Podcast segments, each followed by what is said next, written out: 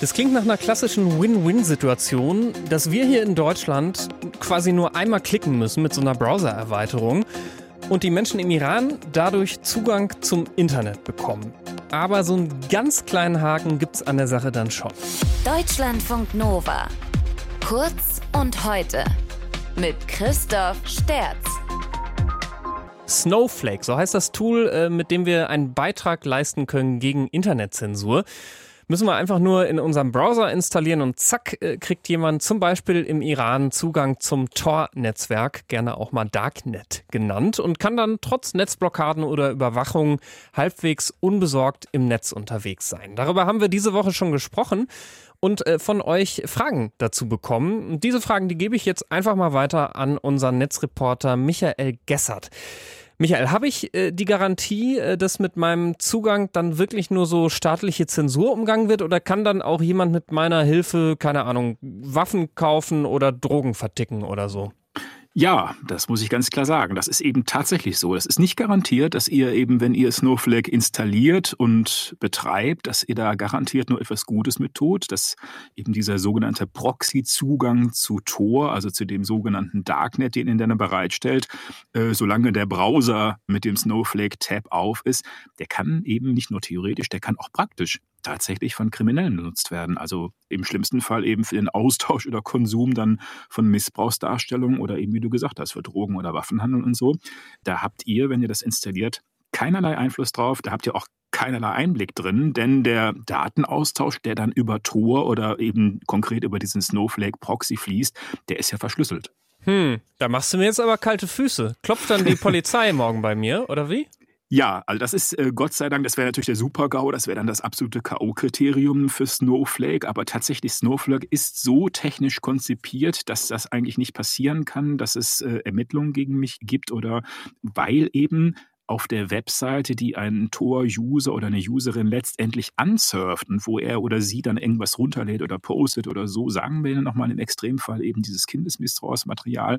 Da ist also eure Adresse als Snowflake-Bereitsteller, mit der ihr im Netz eben identifiziert werden könnte, die ist dort nicht sichtbar. Also von daher, da drohen keine Ermittlungen und der Datenverkehr ist ja, wie gesagt, verschlüsselt. Deswegen können auch auf eurem Rechner oder auf dem Smartphone oder Tablet, was ihr dafür verwendet, keine zwischengespeicherten Daten liegen bleiben, die ansonsten auch strafbar wären, jedenfalls keine lesbaren Daten. Okay, Michael, dann vertraue ich dir und deiner äh, Kompetenz einfach mal, dass ich mich nicht strafbar mache. Aber das heißt, äh, was bleibt, ist vielleicht, dass ich trotzdem vom Feeling her halt so ein schlechtes Gefühl dann immer noch habe.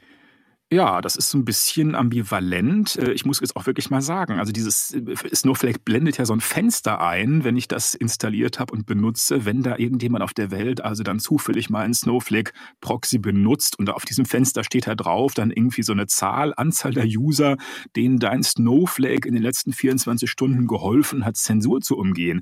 Das ist aber natürlich nur ein Teil der Wahrheit. Vielleicht ist es sogar ein bisschen unredlich, also genau in dem gleichen Sinne, als wenn es irgendwie ein Sicherheit Sicherheitspolitiker oder Innenminister oder Innenministerin sagt, Tor bzw. das Darknet, das ist äh, verdammenswert, das ist ein Hort der schwersten Kriminalität. Oder als wenn da stehen würde, du hast es ermöglicht, 20 Leuten Waffen zu kaufen. Könnte ja, man auch ja, könnte man auch reinschreiben. Ne? Ja. Also äh, das heißt, ein gutes und ein böses Gesicht an der Stelle hat äh, Snowflake und jetzt äh, toll landet die ganze Verantwortung oder, oder nicht die Verantwortung, aber die Entscheidung wieder bei mir. Ich muss mich entscheiden, will ich es machen oder nicht. Wie immer.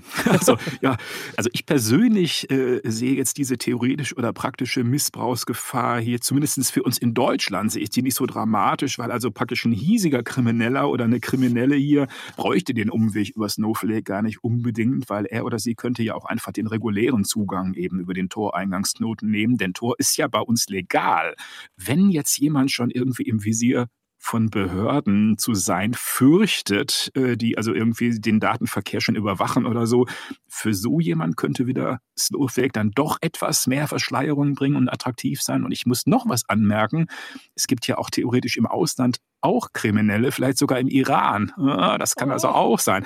Also ich trotzdem, ich persönlich bin ziemlich sicher, dass es eben bei Tor im sogenannten Darknet, dass es weit mehr nicht kriminelle Nutzer gibt als kriminelle, aber Garantieren kann ich das auch nicht. Michael Gessert, unser Netzreporter, der nicht garantieren kann, äh, dass äh, unser Zugang, den wir bereitstellen zum Tor-Netzwerk über die Browser-Erweiterung Snowflake, dass dieser Zugang genutzt wird für total redliche Sachen, nur zum Beispiel für Menschen, die sich vernetzen im Iran, die sich dann organisieren für die Proteste, äh, vor allem für mehr Frauenrechte, kann theoretisch zumindest auch für illegale Dinge genutzt werden. Das waren eure Fragen an uns rund um Snowflake und ich hoffe, wir haben die alle hinreichend beantwortet. Und wenn nicht, wenn ihr dazu noch mehr Fragen habt, dürft ihr die selbstverständlich jederzeit gerne an mail.deutschlandfunknova.de schicken. Deutschlandfunk Nova. Kurz und heute.